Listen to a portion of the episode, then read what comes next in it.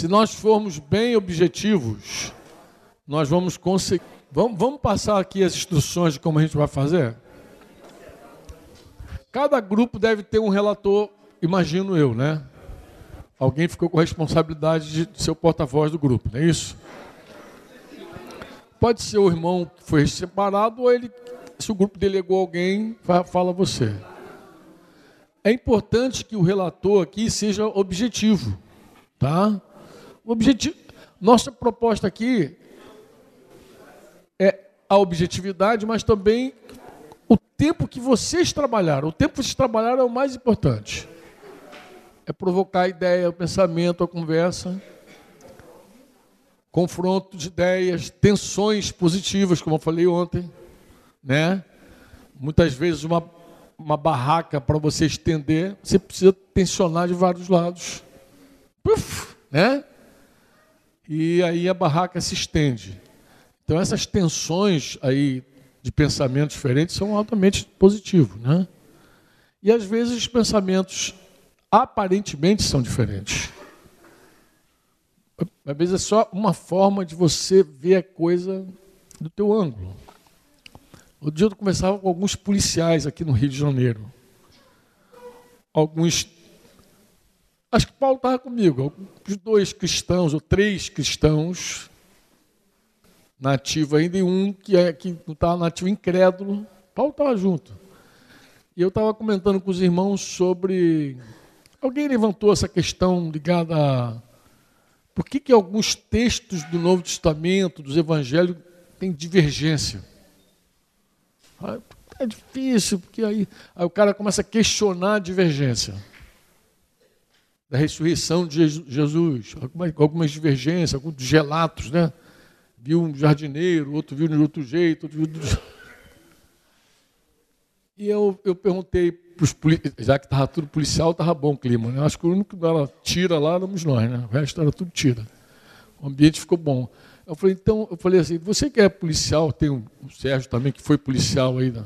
não sei se tem mais alguém aí que é policial, mas é o seguinte. Eu falei assim, você que é da área, qual juiz qual juiz aceitaria um, um testemunho de três ou quatro pessoas idêntico, testemunho idêntico, fotocópia? Qual juiz aceitaria uma fotocópia? Nenhum. Eles mesmos falaram, nenhum. E eles lembraram de várias abordagens que eles faziam na rua, quando eles separavam assim, as pessoas, eles queriam ouvir também, porque eles também faz um tipo de juízo, julgamento na rua, já na abordagem. Então ele sabe que não pode ver uma discrepância. Teve um até que falou assim, ó, eu falava com o cara assim, olha, vou lá, se eu voltar aqui te batendo, você já sabe por quê. que você está apanhando, né? Porque o cara falou um troço totalmente diferente. Então ele não aceita discrepância. Claro, eles não eram cristãos quando faziam isso, não. Essa pancadaria era o tempo da incredulidade. Mas ele falou assim, quando eu, quando eu voltar aqui te, te dando uma bafa é porque você já sabe que o cara falou outra coisa. Claro, o cara não aceita um, um testemunho discrepante, mas também ninguém aceita um testemunho que é igual, palavra por palavra, letra por letra. Um testemunho igual é um testemunho combinado. combinado. Então, os evangelhos eles foram escritos por quatro pessoas diferentes. Inclusive de contexto diferente, de cultura diferente. Né? O, você pega o evangelho de Mateus, esse andou com Jesus. Era um, um, um coletor de imposto. Né? Ele narra, faz a narrativa dele, inclusive Cláudio citou hoje aqui cedo, que Mateus, ele, quando fala do envio, envio, a ênfase dele, a ênfase de Mateus, com base na autoridade de Jesus, mas tu vê Mateus assim, que dá uma ênfase também no ensino. Como é que faz discípulo? ensinando a guardar todas as coisas. Ele é um, parece que é um mestre. Marcos, que enfatiza a fé, parece um evangelista. Estes sinais vão seguir os que creem, em meu nome expelirão o demônio, fala, não, não, ele dá aquela ênfase toda. e, e, ele diz como fazer isso, pregar, é, ide e pregai o evangelho a toda criatura. Tu vê que é uma coisa, aquela ênfase bem. O, o, Mateus diz: ide por todo mundo e fazer discípulos, alunos. Cada um tem. Lucas, embora ele fala do poder, ele também fala das escrituras proféticas, da interpretação, né? do conhecimento da escritura. E João diz: assim como Pai me enviou, eu te envio. Mas Lucas era um discípulo que andava com Paulo. Não viu Jesus, era um médico. Ele foi escrever um documento para um amigo chamado Teófilo. Escreveu um documento e viraram duas, dois, dois, dois, livros do Novo Testamento. O Evangelho de Lucas e, a, e, e, e o livro de Atos. Num único documento. Por isso que Paulo, quando Claudinho citou Lucas, então, recebereis poder, ele estava citando já a parte que ficou com Atos dos Apóstolos. Não estava falando do Evangelho de Lucas. Mas estava dando sequência ao sentido, à ênfase dele. Né? E João fala, assim como o Pai me enviou, João andou com Jesus, era o apóstolo mais novo, né, o mais novo, o apóstolo mais jovem e provavelmente o que mais viveu. Né? Marcos, ele andou com Pedro.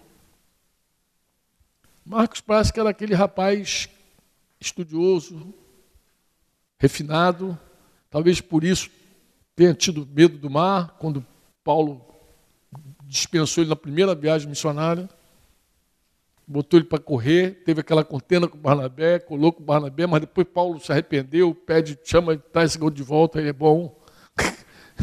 e você vê que são pessoas diferentes. Deus inspirou essas pessoas para falarem. Em algum momento parece que estão falando de coisas contraditórias, mas pode ficar tranquilo, mano. Nada se contradiz, não. No final tudo se encaixa. O que Deus é é muito coerente. Porque se esses caras tivessem combinado para contar uma história, teria saído idêntico. É, é, justamente é isso que dá credibilidade ao Evangelho. É, é a forma simples e natural como ele é contado. É justo o contrário. Aquilo que os caras acham que é que, que é o que dá credibilidade. Daria credibilidade em qualquer tribunal. Então, essa divergência é boa. Amém? E conosco aqui, igual, da mesma forma. Então, quando a gente senta para abordar um tema, nem sempre a gente vai falar a mesma coisa ou ver a mesma coisa. Inclusive, quando nós temos graças e ministérios distintos, você vai ver que as tendências a tendência é, é, é, é, aparentemente divergir, mas não, é uma tensão totalmente natural de forma de ver. A mesma coisa, a gente fala a mesma coisa de forma diferente, abordagem diferente. E, tem, e é engraçado, porque como o público também é muito, é um público diverso, tem gente que gosta de ouvir o fulano. Eu, aqui eu, eu sei, por exemplo, eu tenho mais ou menos uma ideia. Então, por exemplo, assim, Inclusive da faixa etária espiritual, também tem isso. Tem gente que quando é mais novinho prefere ouvir o fulano, depois ficar um pouquinho mais velhinho, aquele fulano já não, atende tanto ele, quer o outro Beltrano, e aí vai. Então tem divergências mil, né? Pela graça, por ministério, por uma série de coisas.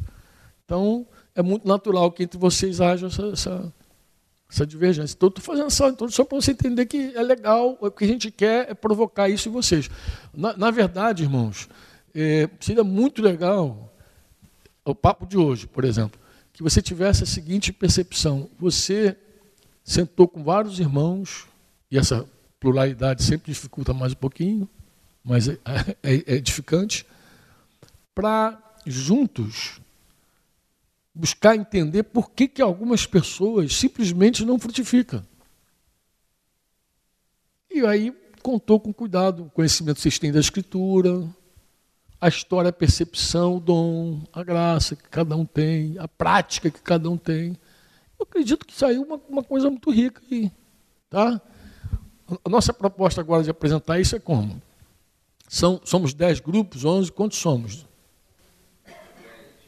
Não, já disse que já tinha. É 10, 10 grupos exatos. Alguns com mais de 7. Então a gente é mais de 70 aqui. Alguns com mais de 7. Você já, já separou a pessoa que vai fazer o relatório, a pessoa vai pegar aqui de forma objetiva e vai dizer, olha, nós chegamos à seguinte conclusão, que além daqueles motivos, aqueles impedimentos da parábola do semeador lá, que são vários, né? Vários corações, nós também vemos pela Escritura outros motivos que impedem. O motivo que a gente viu, esse, esse. Se você quiser colocar o motivo e o texto do lado, o Mires está ali pronto, com a mão na agulha, para projetar cada versículo que, o grupo separou. A gente vai olhar aqui os versículos, ver se vocês estão delirando, se estão. Se as muitas letras te fazem delirar, ou se é verdade mesmo. Se é alguma heresia, a gente vai olhar aqui. Então o Miri está com a mão na massa. Fechamos assim então? Fechamos? São cinco e meia. Vocês acham que eu posso dar um acabamento ao assunto de manhã e a gente segue então com coisas aí? Pode ser assim? Melhor não.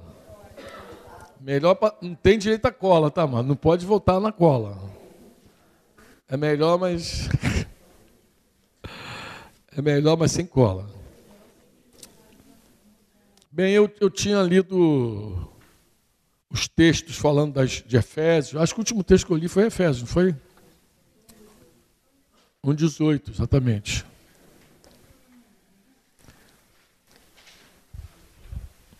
Mas eu, eu quero ler um texto, não sei se algum grupo destacou esse texto. João 12, 24 a 26. Eu não sei se algum grupo destacou. Se não destacou, não destaque agora, por favor.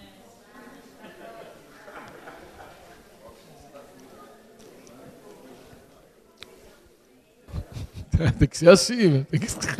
não pode, não pode ser depois. Vamos ler esse texto. Tá, tá com ele aí, Mires, na mão. Eu separei o NVT mas você pode colocar qualquer um aí. Eu lhes digo a verdade.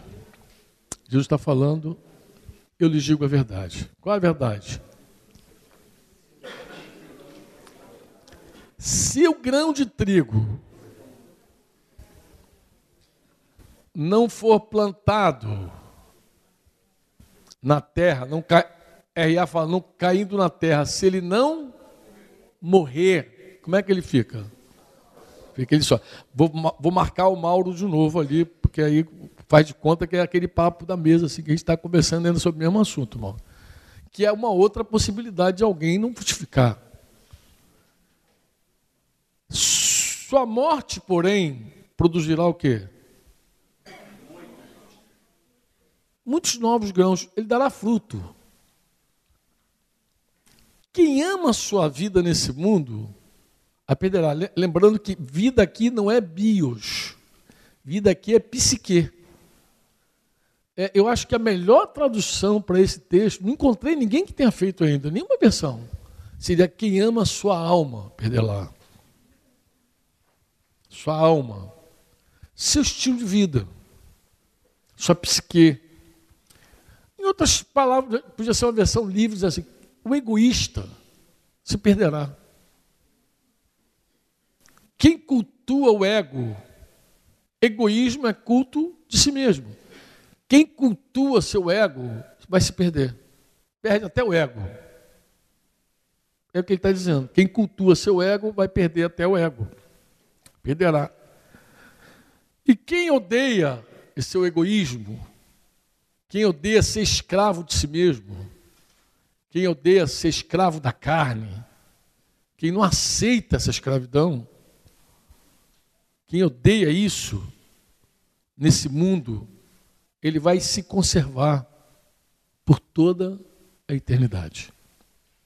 Se alguém quer ser meu discípulo, siga-me, pois meus servos devem estar onde eu estou e o Pai honrará quem me servir. Eu acho muito legal. É, Jesus está sempre é, falando com as pessoas, dirigindo sua mensagem sempre à vontade humana. Não tem constrangimento, não está apertando ninguém. Em algum momento lá de João 6, ele até falou: Vocês também não querem ir embora, não? Aí Pedro sai assim: Para quem iremos nós? Então você vê que não é um, uma coisa obrigada, aquela coisa pesada que algumas vezes nós fazemos com os discípulos. Nós temos o mau hábito de colocar a cruz no ombro das pessoas.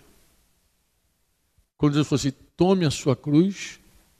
A gente quer colocar a cruz nos, nos ombros. Não, mas a gente tem um zelo carnal. É um zelo carnal. Onde a gente é, não deixa a pessoa livre para escolher o caminho. Parece que a pessoa tem que ir no nosso caminho sempre. A pessoa não tem uma liberdade. Isso é uma coisa tão fake, tão ruim, porque às vezes a pessoa faz o que aparentemente é certo, mas o coração segue errado. Por quê? Porque falta revelação, falta quebrantamento, falta humilhação. Não tem. Então nós, no nosso zelo carnal, a gente produz coisas e coloca julgo. Eu acho muito legal, porque quando você olha para Jesus, você não vê Jesus em momento algum obrigando ninguém a nada. É sempre se você quiser. Se alguém quer. Alguém quer? Ah, quer, então venha. Negue-te a ti mesmo, tome sua cruz, siga-me. Não é aquela imposição pesada, aquele jugo pesado, aquela coisa carnal. Carnal que muitas vezes a gente produz na vida das pessoas. Isso é uma coisa, no discipulado, talvez seja uma das coisas mais perigosas que existe. Mas a gente vai tocar esse tema num desses dias. O foco aqui é o seguinte: é a presidência do ego, ou apego a essa presidência. Vamos dar um diagnóstico para esse discípulo. É uma pessoa que não abre mão de presidir a própria vida. Como é que a gente sabe que alguém preside a própria vida? Como é que a gente sabe que alguém está presidindo a vida com a alma, com o ego?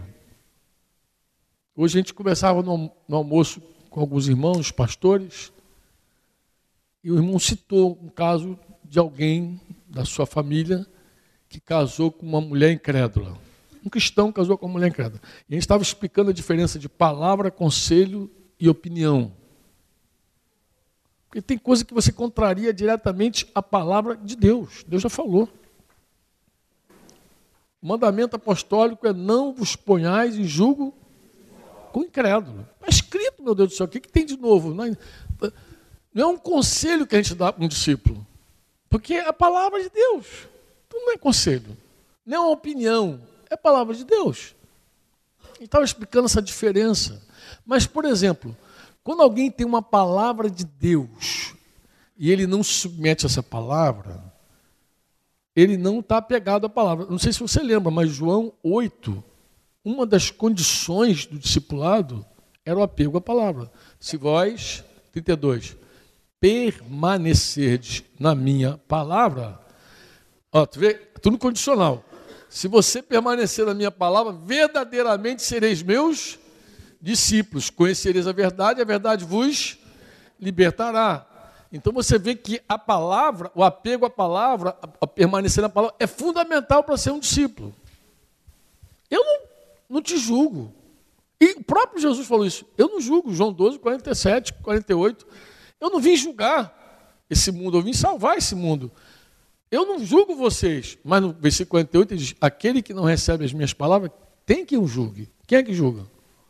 A própria palavra que eu tenho proferido, essa eu de julgar.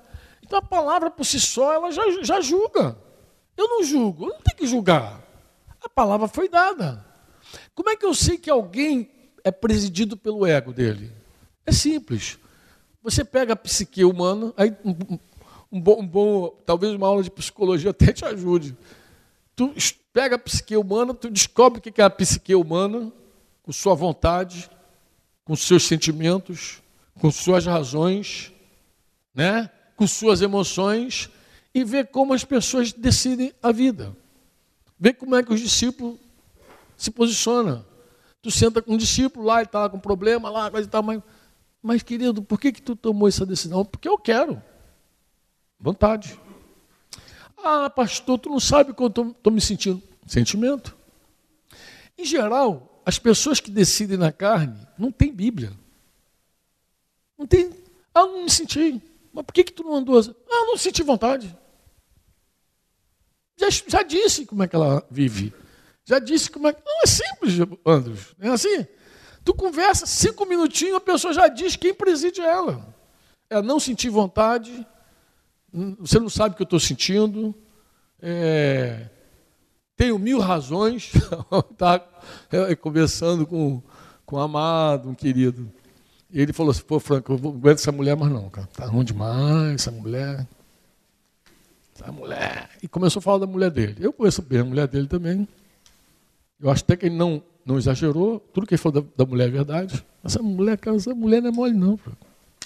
Tu não conhece essa mulher, pô, imagino. Essa mulher, cara, Franco, essa mulher, essa mulher, ah, essa mulher, só para você ter ideia, Franco. Ela faz uma agenda dela própria. Então eu não sei quem vai lá em casa para comer, para jantar. Não sei nada. Ela viaja, toma decisão, viaja. Quando veio, está viajando. Mulher do cara. Falei, ah, é verdade.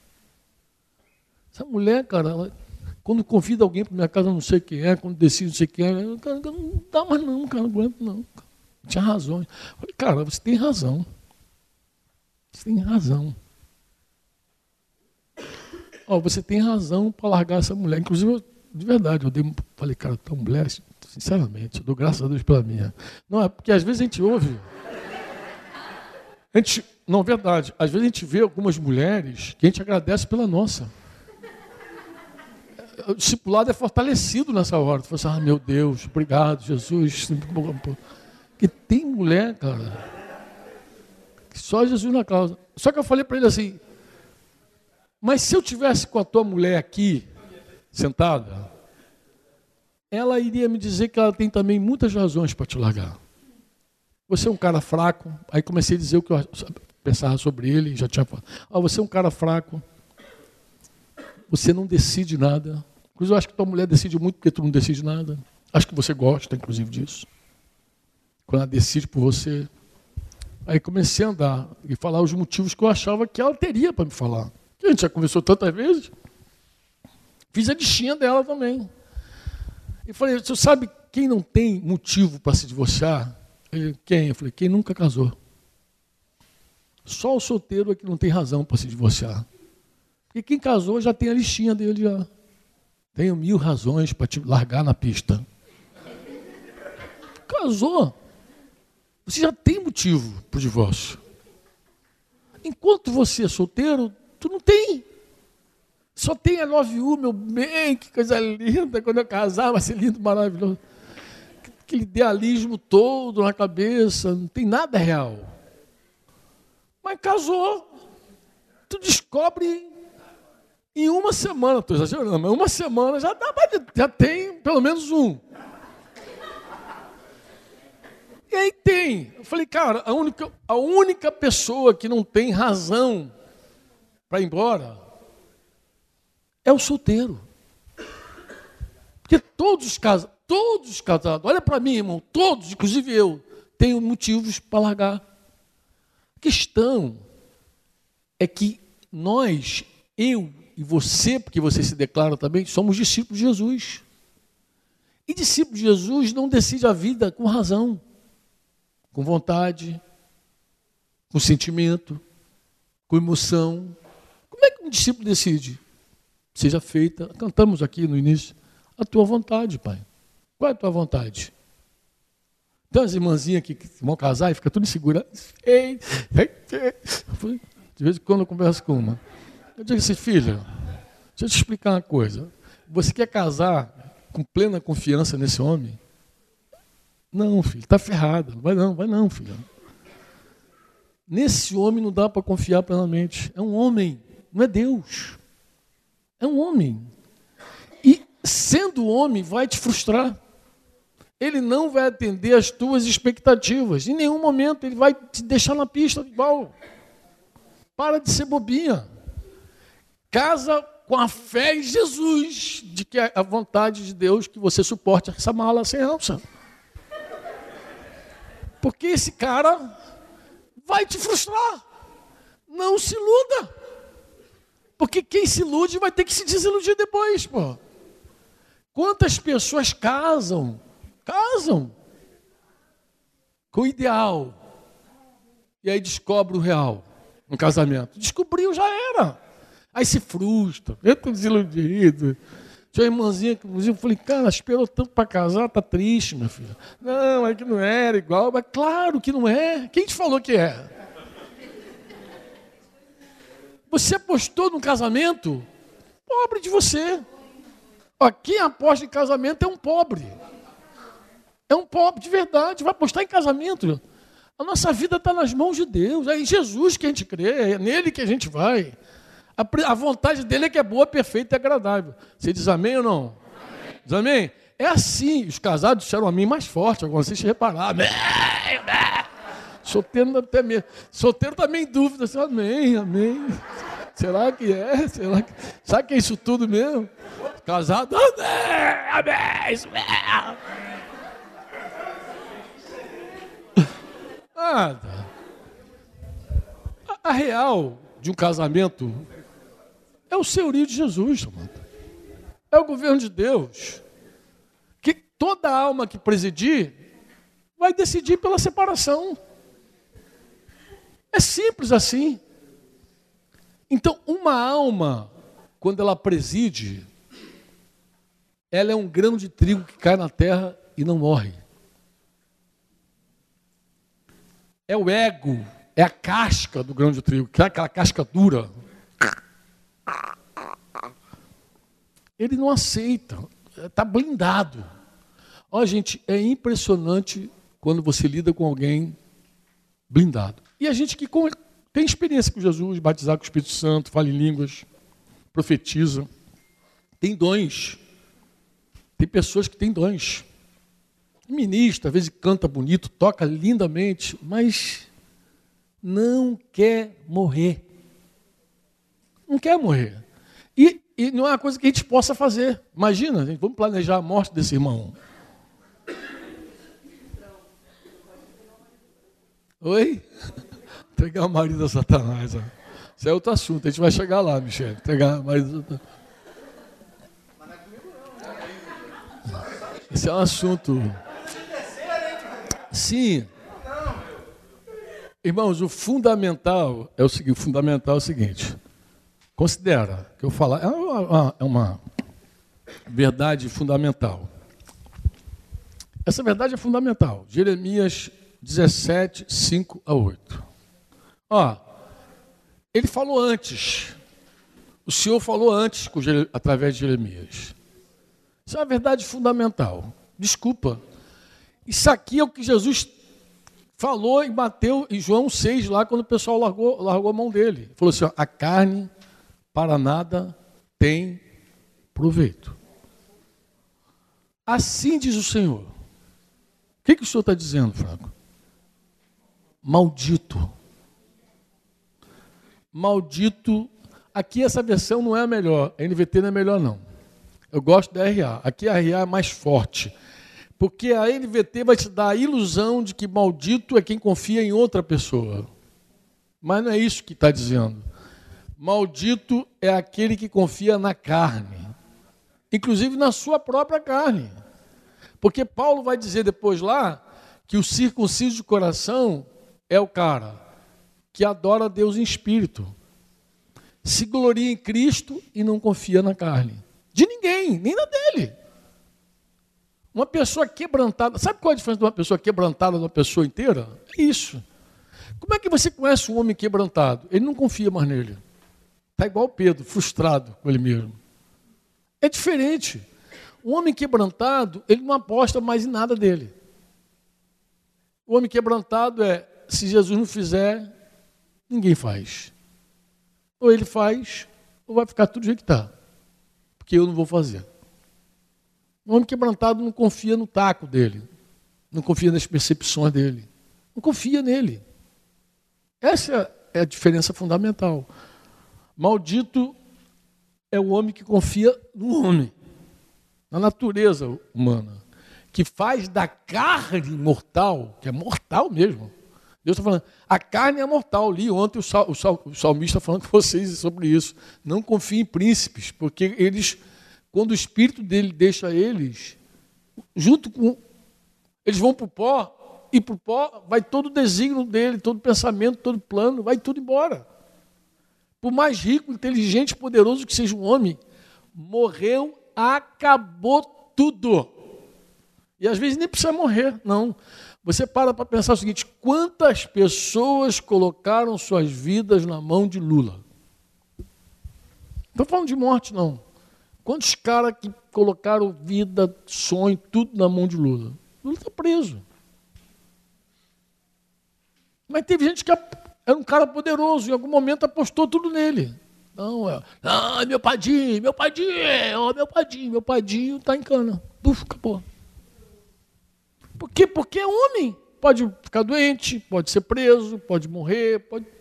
A pior coisa é morrer mesmo, porque quando morre acabou tudo. Imagina que um cara te promete uma coisa hoje, tu festeja, celebra, manda matar 10 frangos, amanhã ele está morto. Acabou tua festa.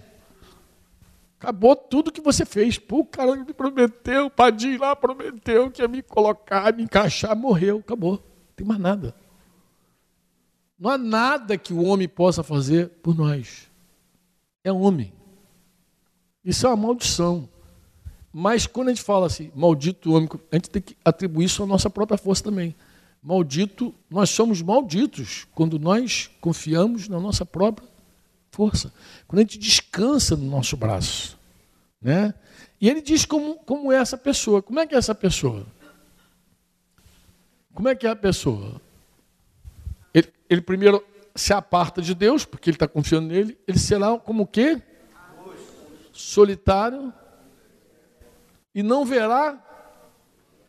Eu tive, eu tive uma conversa com um desses rapazes que não querem casar nunca. Tá? Falei, cara, o grande problema do cara que confia no taco dele, sabe qual é? É que quando vier o bem, ele não vê. Um homem carnal, ele é capaz de estar do lado da mulher espiritual e, e não vê. A mulher carnal, ela é capaz de estar perto de uma benção e não vê. Não vê. Por quê? Porque está na carne. Como é que ela vai ver? Não vê. Não vê. Pessoa na carne, ela não vê. A pessoa na carne só vê o que esse olho vê. Esse. Essas bilhas vê. Isso aqui. A pessoa na carne não vê. Ela é cega para a benção de Deus. Antes morará nos lugares secos do deserto. Agora, você vai lembrar que o salmista também disse que os rebeldes habitarão em terra estéril. Deserto é para gente rebelde. O, o, a pessoa submissa a Deus, ela pode passar pelo deserto, mas ela não mora no deserto. Ela passa, mas lá não é a moradia dela. Tá? Na terra salgada, inabitável. Qual é, qual é o contrário disso aí? O contrário disso é o homem que confia em quem? Bendito o homem que confia no Senhor e cuja esperança dele é quem? É o Senhor. Até digo para as meninas: não espera pelo noivo, espera pelo Senhor. Tem que ficar esperando o marido. Faz isso não, minha filha. Espera pelo Senhor. Tira o foco do homem. Coloque em Deus. Não espera no homem, espera em Deus. O que acontece com essa pessoa? Ele é como árvore plantada junto às águas, totalmente diferente do outro, que estende as suas raízes para o ribeiro e não receia quando vem o quê? Está tudo dando ruim, todo mundo falando, Ih, não vai dar certo, o, país está em crise, o cara está nem aí, não teme a crise tem medo. Mas por quê? Está tudo tá ruim para todo mundo. Ele não está olhando, a esperança dele não está no governo, não está no novo governo, nem na direita, nem na esquerda, nem no centro. A esperança dele está em Deus, pô. Deus vai dar para ele de qualquer jeito, pô. Para lá, para cá, onde remar, ele tem o do Senhor, pô. o Senhor que sustenta ele. Amém? Ele diz que a sua folha fica verde. E no ano da sequidão, não. E nem deixa de quê? Dar fruto. Nem deixa e dá fruto. Então, um discípulo de Jesus, fundamentalmente, precisa se decepcionar com ele. Ele precisa ser um circunciso de coração. Eu queria recomendar aqui a leitura de alguns livretos. Se você nunca leu, eu vou recomendar. Tá? Perdão e purificação é a base. Hoje eu vi o Sérgio falando, o Sérgio falando lá, como esse livro foi, fez bem para ele e para a igreja lá em Belfor Roxo. Ele falou que leu esse livro de púlpito. Eu tinha ouvido um testemunho que o Júnior me contou, eu não sabia que, era, que aconteceu lá com o Sérgio. E eu fui muito edificado com esse testemunho. Eu fui comentar e falei, não, foi lá. E ele me contou, cara, que coisa linda. Deus, ele faz mesmo. Na Assembleia de Deus, na Batista, qualquer canto. A palavra chegou, faz. Pô. Deus faz. Que é a base de uma vida na luz. Perdão e purificação. Não sei se Nádia tem aí desse livro, mas diz que tem. Mas sobre esse assunto da frutificação, eu acho que tem dois livros que podem cooperar. Um se chama Não Aceitando, ou Não Seja Medíocre, né? Não seja medíocre e morrendo para frutificar. Por que morrendo para frutificar? Porque morrendo para frutificar é justamente a base dessa verdade. Eu não consigo frutificar, não dou fruto na minha inteireza. O fruto que eu posso dar é no meu quebrantamento. Quanto mais inteiro, mais estéreo. Quanto mais quebrantado, mais fruto. Tu vê que é uma pessoa quebrantada, engraçado, é uma pessoa quebrantada. A gente fala assim, oração. Eu vejo tanto esforço que as pessoas fazem para levar os outros a orar. Amado, uma pessoa quebrantada ora. Porque ela depende. Ela já acorda orando. Você não precisa ensinar ela, ela acorda orando. Ela sabe que não pode sem Jesus. A vida dela é oração. E, e, e, não precisa estar ninguém assistindo, não precisa ser popular, não precisa estar no meio de um montão de gente. Não, a vida dela é oração. Você sabe quando é que você sabe que você sabe de verdade quando alguém ora? Eu vou te falar. Quando Deus honra essa pessoa publicamente. Porque Jesus foi categórico, Mateus 6,6. O Pai vendo o secreto, ele vai te recompensar em público. Às vezes tu vê uma pessoa recompensada em público e fica pensando, ah, mas ele tem o um secreto dele lá. Quem quer impressionar os outros, dizendo que ora, que lê, que é santo, que em geral é seco. Em geral é seco. O resultado da tua vida é, é, é, é a tua vida com Deus. Mas essa vida com Deus passa por um quebrantamento verdadeiro, genuíno. Não é uma coisa que a gente ensina, é engraçado, não tem como. Quem é que pode dizer assim, vamos quebrantar hoje, Josué? Ah, hoje a lição é quebrantamento, quando terminar, impõe as mãos e te sai quebrantado. Pode até descer a vassoura nele, que ele não sai quebrantado. Vai quebrar o cabo, vai quebrar vários cabos de vassoura. Sai quebrado. Sai quebrado. Que é outra diferença, Arthur. Tem um monte de gente que acha que está quebrado, está quebrantado. Não está, cara. Olha um dia, cara. Eu lembro dessa oração que eu fiz a Deus. Deus me colocou numa saia tão justa, tão justa. E eu falei assim com Deus, Senhor, por que, que tu não quebra meus ossos? Por que, que tu não me leva para o hospital e me deixa de gesso do pescoço até o pé? Falei assim com Deus. E Deus me falou, porque se eu fizer isso, eu não te quebranto. Tu vai ficar só quebrado. Você tem que passar por isso que você está passando. Porque isso vai mexer você por dentro. Isso vai mexer com o teu ego, com a tua força, com o teu coração. É isso que vai te mostrar quem você é. Pô. Os outros não, porque o cara pode ficar no gesso se achando ainda. Está lá de gesso até o pescoço, ah, mas está se achando. Então, quebrado e quebrantado são coisas distintas. E nós lidamos com muitos discípulos quebrados, que não estão ainda quebrantados. E aí, amados, é uma parte interessante, porque não é uma coisa que depende de nós. A gente estava conversando agora um pouquinho ali no, no grupo pequeno dos pastores ali. A gente estava citando um caso de uma cidade onde a gente chegou a uma conclusão, não tem mais nada que fazer lá. Toda luz, todo conselho, toda repreensão, tudo que a gente entende e crê que deveria fazer, nós fizemos e não fomos omissos a nada. Confrontamos, tratamos, mas tem algo que precisa acontecer. Deus tem que entrar. Porque Deus é o único que pode de verdade quebrantar uma pessoa. Deus quebranta o homem. Deus toca o homem de um jeito muito especial. Deus toca na força da pessoa. Deus sabe quebrantar as pessoas. Deus é que produz isso. Um espírito inteiro, arrogante, duro, altivo. Você só vai arrumar uma contenda com ele se começar a falar. Ele é tolo, ele nem recebe instrução. Você vai falar, ele vai, vai, vai arrumar inimigo. Tem gente que você tem que dizer assim: eu ensino a palavra, mas estou esperando a hora de Deus na vida dele. Tem gente que tem que fazer uma análise nua e crua. Esse irmão não dá fruto, mas por quê? São os espinhos. Não, ele é duro. Ele não é quebrantado. Ele é egoísta. Ele preside a vida dele. Conversa com ele, cinco minutinhos, tu vai ver como é que ele preside a vida dele. Eu quis, eu senti, eu tenho razão. É igual a conversa lá com o meu irmão. Eu falei, querido, a gente só tem um problema. Ele, qual é? A gente é discípulo de Jesus. Discípulo de Jesus não decide com a razão. Você tem razão para largar a tua mulher, tua mulher tem razão para te largar. Mas discípulo não decide com razão, pô. Discípulo comprometeu a vontade dele com Jesus.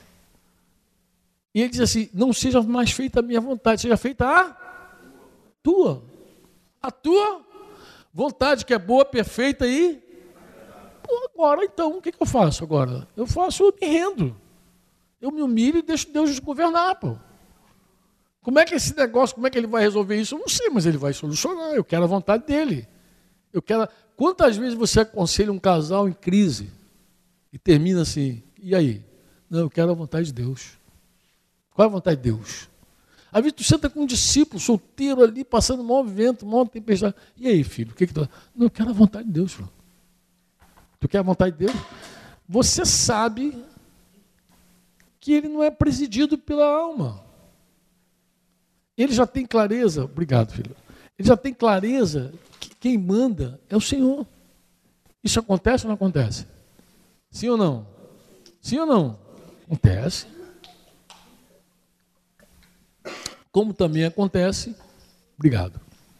Como também acontece de você sentar com a pessoa, terminar a conversa e aí, não, não estou com vontade não. Não estou sentindo. Ah, eu não sinto isso não. Ah, você não sabe quanto que eu estou ferido. Quanto que eu estou ferida. Você não sabe, você não tem ideia. Se você soubesse.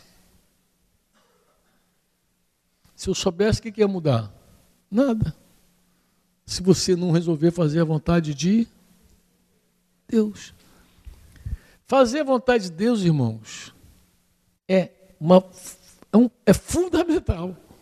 É a base de tudo que a gente tem falado. Fazer a vontade de Deus é a comida de Jesus. Só para você ter ideia. Jesus falou que a, minha comida consiste em quê? A dieta de Jesus consiste em fazer a vontade do Pai, realizar a sua obra. É a dieta dele. Então, se alguém não está disposto a fazer a vontade de Deus, não tem mais nada para a gente fazer. Acabou a história. Nós só podemos cooperar com pessoas dispostas a fazer a vontade de Deus. Tu vê que é cooperar. A gente não tem muito o que fazer, a gente pode cooperar, vou te ajudar. Tem uma, tem uma história aqui, vou terminar aqui. Um irmãozinho aqui, esse irmãozinho eu conheci aqui em Campo Grande, né? alguns anos. E ele ia começar a reunião da igreja, ele parou comigo assim numa muretinha, muito zangado, irado, colérico pra caramba. Ah, falei, o que, que tá vendo com essa cara feia aí? Ah, essa mulher é mole não. Falando da mulher dele. Mas parece amadinho, mas não é amadinho, não. A voz é do Amadinho, mas ele fala assim também, fala meio. Ah, então, e ele começou a falar assim. Falei, o que, que você quer, amado? Ele, eu quero uma mulher que me compreenda. Falei, hum. Mulher que me honre. Hum. Uma mulher que. Hum. E aí começou da lista dele da mulher. Mulher Maravilha. Foi dando a lista, foi dando a lista da mulher, mulher, mulher, mulher. discípulo de Juca Chave. Outro discípulo de Juca Chave. Tem aquele irmãozinho, discípulo de Juca Chave. Né? E aí, eu falei, cara, vai atrás. Bem assim, no murinho assim. Vai atrás. Eu não acho que você vai encontrar, não. Vai, vai, vai, vai ver se tu acha essa mulher aí. Eu não acho que tu vai encontrar, mas vai, pô. Aí ele. E tu é pastor mesmo? Falei, por que, que você acha que eu não sou pastor? Tu está mandando eu ir. A... Não, não estou mandando. Não estou mandando. Você chegou aqui, parou aqui e começou a reclamar da tua mulher e fez uma lista impossível de uma mulher que não existe. E disse que é isso que você precisa. Como é que eu vou te ajudar, cara? Como é que eu vou cooperar com um homem que quer uma mulher assim, assim, assim, assim? Nem, nem tem como te ajudar. Agora, se você parasse aí e dissesse, olha, eu quero me parecer eu quero ser um marido melhor, um pai melhor, eu quero morrer, tomar a cruz, seguir Jesus, eu quero isso. Eu diria, eis-me aqui para cooperar contigo. Eu não sou conselheiro matrimonial, não sou, caralho, eu sou um pastor. Eu, como pastor, eu vou orientar você a seguir Jesus. Eu falei ontem, Jesus não é coach. Jesus não veio melhorar o ego de ninguém. Jesus não veio melhorar o ego das pessoas. Jesus não melhora o ego de ninguém, ele crucifica o ego. Crucifica. Jesus não fica dando aquelas palavras de efeito para ver se você teu eu cresce, fica o eu melhor. Jesus não faz isso, amado. Jesus já chamou para a cruz, pô. Vem morrer comigo. Jesus quer a morte, a crucificação do ego, pô. Como é que eu vou ajudar um cara que quer um coach? Não, tem como te ajudar. Eu não sou coach. Não sou psicólogo, não tem como dizer. Eu não tenho como explicar a tua rebelião a não ser dizendo que você é raça de víbora. Que você precisa morrer, nascer de novo. Eu não tenho como dizer outra coisa para você, senão a verdade, pô. Vou dizer o quê? Para o teu ego ficar justificado. Não, eu estou rebelde, eu sei agora, eu sei o motivo. Eu sou rebelde porque o mundo quis assim. Não posso fazer isso, amado. Eu só posso te dizer a verdade. O que, que você quer? Você quer a verdade? Pula o muro, vem para cá. Que ele estava do outro lado do murinho. Vem para cá, meu irmão. Aí a gente vai, a gente é amigo até hoje. Graças a Deus. E ele segue casado até hoje também. Graças a Deus. Graças a Deus. O negócio estava feio. Ah, ele está tá divorciando, o negócio estava esquisito. Mas assim, segue casado esses anos todos. Mas você vê, a pessoa, a pessoa que preside a vida com seu ego, ela não dá fruto em nenhuma dimensão daquela que eu falei hoje. O caráter não é tocado, formado, não coopera com a igreja em nada e não ganha pessoas realmente, não faz discípulos, não multiplica, de fato, por conta de um egoísmo, de um culto de si mesmo, que também é outra causa da gente chegar lá e dizer para o discípulo, discípulo, oh, querido, você precisa morrer. Para quê? Para frutificar. Enquanto você se cultua, você não vai. Quantas pessoas estão entre nós reivindicando visita? Quantos discípulos ficam cobrando de você visita? Inclusive, deixa eu dizer uma coisa para você: ó, discipular não é fazer o trabalho do discípulo. Porque tem, tem discipulador, líder, pastor que quer fazer o trabalho da ovelha. Mas discipular não é isso. Discipular é levar cada um a fazer seu próprio trabalho. Então, se o cara está reivindicando visita, a melhor coisa que você pode fazer para ele é mandar ele visitar alguém. Já visitou alguém hoje? Porque ele vai te cobrar. Se você se tornar um cuidador de gente, ele liga para você e te oprime. Ele vai dizer assim: falei hoje com Bolsonaro, mas não consigo falar contigo. Isso é difícil. Vai te arrancar, vai te oprimir. Porque tem gente que faz isso mesmo, oprime na boa mesmo, te cobra. Você não, ligou para mim, não me visitou, não me chamou. Gente, se você alimentar isso, você não está fazendo um discípulo, você está fazendo um consumidor. Não é um cooperador da obra, é um consumidor da obra de Jesus. Alimenta isso que você vai criar um monstro. O cara cobrou. Se você vê que tem alguma dívida, pede perdão. Pô, irmão, eu, eu, fiquei de vir aqui, não vi, me perdoa, coisa da. Mas, mas não é isso, amado. Acorda, cara.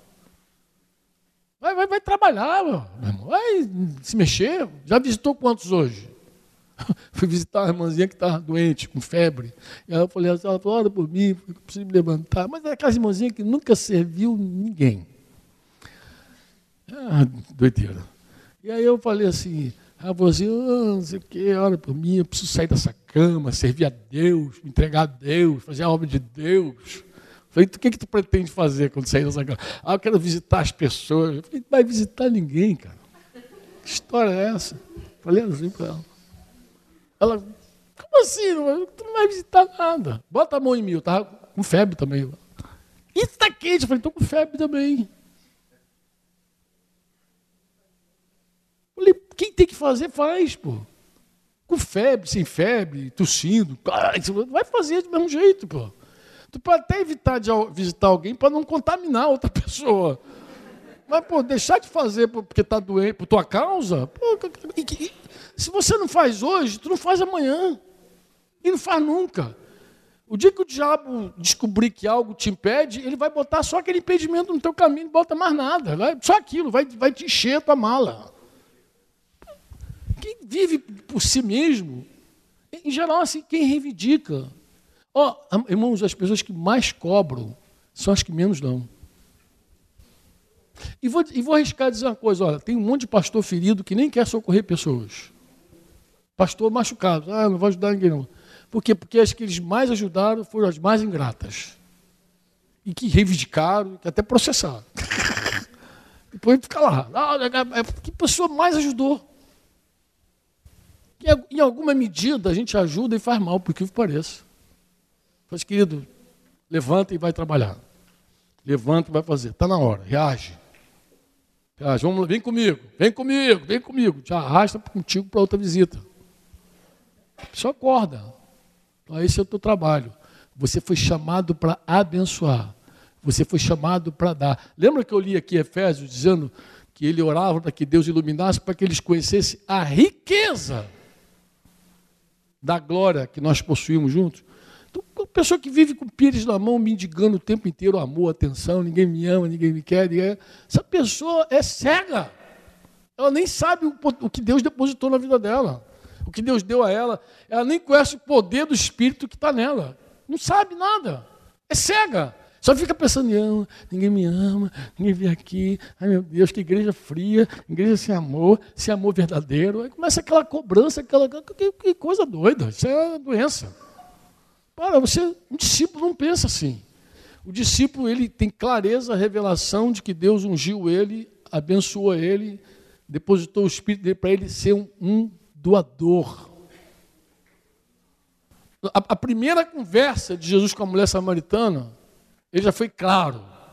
Se você beber da água que eu vou te dar, duas coisas vão te acontecer. Ah, tu vai matar a tua sede, nunca mais tu vai ter sede. E você vai se transformar numa fonte.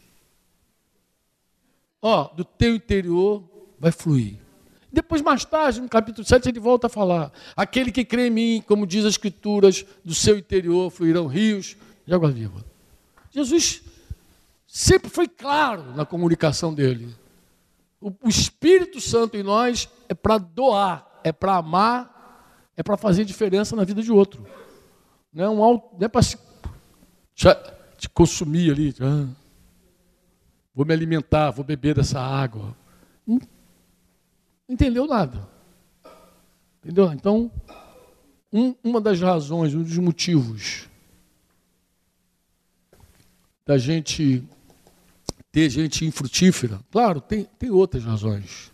Eu bati nessa aqui para dar um acabamento ao tema. Mas é porque eu acho que essa é fundamental. Embora eu deixei para o final, para mim ele é fundamental, entendeu? É assim, tudo começa quando alguém decide morrer. Qualquer milagre acontece quando alguém decide abrir mão de si. Tu entra numa casa, o está pegando fogo, o circo está lambendo. O reino entra quando alguém decide morrer. Quando alguém diz, tá bom, eu não quero mais minha vontade, eu quero a vontade de Deus agora. Chega de, abro mão das minhas razões, abro mão das minhas emoções, do meu sentimento, meu sentimentalismo ferido, abro mão de tudo. Eu quero o que Deus quer. Eu quero é Deus. Vamos embora. Acabou. Dali para frente, o milagre está estabelecido. Deus vai governar e as coisas vão acontecer. Mas até que alguém não tome essa decisão, nada acontece, não acontece nada. Sabe o que acontece? Não acontece. O discipulador fica cansado. Às vezes sai exaurido de lá, ah, meu Deus, que tribulação. Pode, pode levar alguém ao desânimo. Pode levar alguém ao desânimo. E uma pessoa desanimada também para de trabalhar. 1 Tessalonicenses 5, 12 em diante. Paulo fala de quatro categorias. Não sei se entrou na lista de vocês, se eu estou queimando a lista de alguém. Os que presidem e trabalham. Ele fala, ó, os que presidem e trabalham. Então tem gente trabalhando, produzindo, dando fruto. Depois ele fala de três tipos que está lá tumultuando. Ele fala do insubmisso, que está lá, nunca concorda com nada, crítico da estrutura, sempre se vê do lado de fora, nunca dentro. Não vocês, é nunca nós, é vocês, nunca nós. Não, vocês decidiram. Vem cá, não somos nós, não? Você não é mais parte da igreja, não? Agora está de outro, é de outro planeta? O que, que tu é? Então, assim, é um crítico, é um que está fora, é um submisso está ali. Tem um fraco que pode ser um fraco de mente, mas pode ser um fraco de, de, de, de mal nutrido, de gente que não come. Eu conversava com o Claudinho agora sobre o irmão, falei assim, cara, eu conheço um irmão que todo mundo acha que ele é meio bleblei, que tem a mente fraca. Todo mundo acha, menos eu, não acho. Por quê? Porque aquele cara tem a capacidade, por exemplo, de decorar todos os filmes que estão no cinema, ele conhece todos os atores pelo nome, não sabe o nome dos 12 apóstolos, mas o nome dos 12, sei lá, Doze não, ele, tem, ele sabe uma infinidade de ator. Ele, quando começa a falar do nome dos atores, ele já sabe que eu vou falar com ele. Aí eu já digo assim, é, e mesmo, como é que é mesmo o nome dos dois apóstolos? Ah, vem o Franco de novo, vem o Franco. Então, não tem nada de retardado, bichinho. Inteligentíssimo. Mas é um bicho diferente. Qual é a fraqueza dele? Ele não tem interesse pela palavra. Ele é fraco porque ele não se alimenta da palavra. Porque como é que o cara guarda o nome de todos os atores e ele nem sabe falar inglês, não é a pronúncia de nenhum nome? Os filmes onde o cara atuou, trabalhou, coisa e tal, como é que o cara tem cabeça para isso tudo e não tem cabeça para a Bíblia? Uma pessoa relaxada, que busca o seu próprio interesse, é uma pessoa que quer o seu próprio prazer. Essa é a pessoa, é real dessa pessoa. Então Paulo fala dos fracos, dos desanimados e submissos. O desânimo é como falei. Tem desanimado por uma coisa assim legítima, tem que está desanimada porque o marido maltrata, bebe, xinga, pisa em cima. A pessoa já vem por anos sofrendo, não consegue. Outros desanimam por uma questão, por exemplo, de esperar em Deus muito tempo e nada aconteceu. Encontrei uma moça agora, recente, que está enfraquecida emocionalmente, muito ruimzinha, numa outra cidade do Brasil, bem distante daqui. Sentamos, Denise e eu com ela, ficamos uma manhã inteira juntos.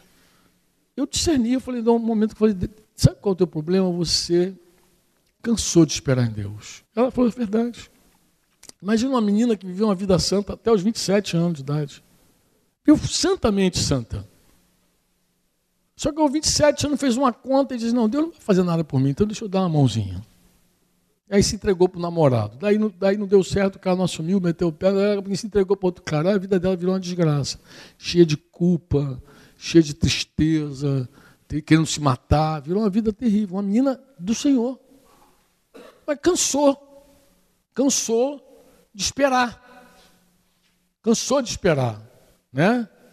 Então a pessoa pode estar desanimada por alguma razão assim, que acontece realmente. As coisas acontecem na vida. Mas Tem desânimo também que é desânimo carnal. Tem desânimo que é o desânimo consequência de algo da obra. A gente tem que avaliar. Tudo isso tem que ser avaliado, mas em geral, quem está insubmisso, quem está desanimado e fraco, não está dando fruto. É como uma plantinha murcha. Está lá, está desanimado, está enfraquecido. Isso tudo é trabalho nosso. De, quando a gente está junto, está perto, identificando com oração, e aconselhando, e orando pela com a pessoa, repreendendo quando tem que repreender, porque Paulo diz que cada pessoa dessa precisa de um verbo. Honra, tenha estima, máxima consideração quem está trabalhando. Então, quem está trabalhando merece, precisa da tua honra e da tua estima. Considera quem trabalha. Tem lá um discípulo trabalhador, lá, então honra essa pessoa, considera, estima ela. O insubmisso, repreende. O fraco, o que, que você faz com ele? Ampara ele, carrega esse homem, essa alma. Vai tocando. Até quando? Alguém perguntou uma vez, mas até quando vou carregar o fraco? Eu falei, até Jesus voltar, meu filho. Vai, até. até pronto, faz, cumprir meu trabalho. Carreguei essa alma de lá até aqui, Senhor. Jesus voltar. E o desanimado consola ele. Chega junto, descobre, vê a causa. O que está deixando essa pessoa desanimada? É o nosso trabalho, irmão. A ovelha que fugiu, a gente vai buscar. A ovelha sadia, ela tem que dar cria. Tá? Sadia tem que dar cria, está trabalhando. Ó. A ovelha que rebelde, ela tem que ser corrigida, tem que ser trazida. Então, todo tem um trabalho. É um trabalho. Amém?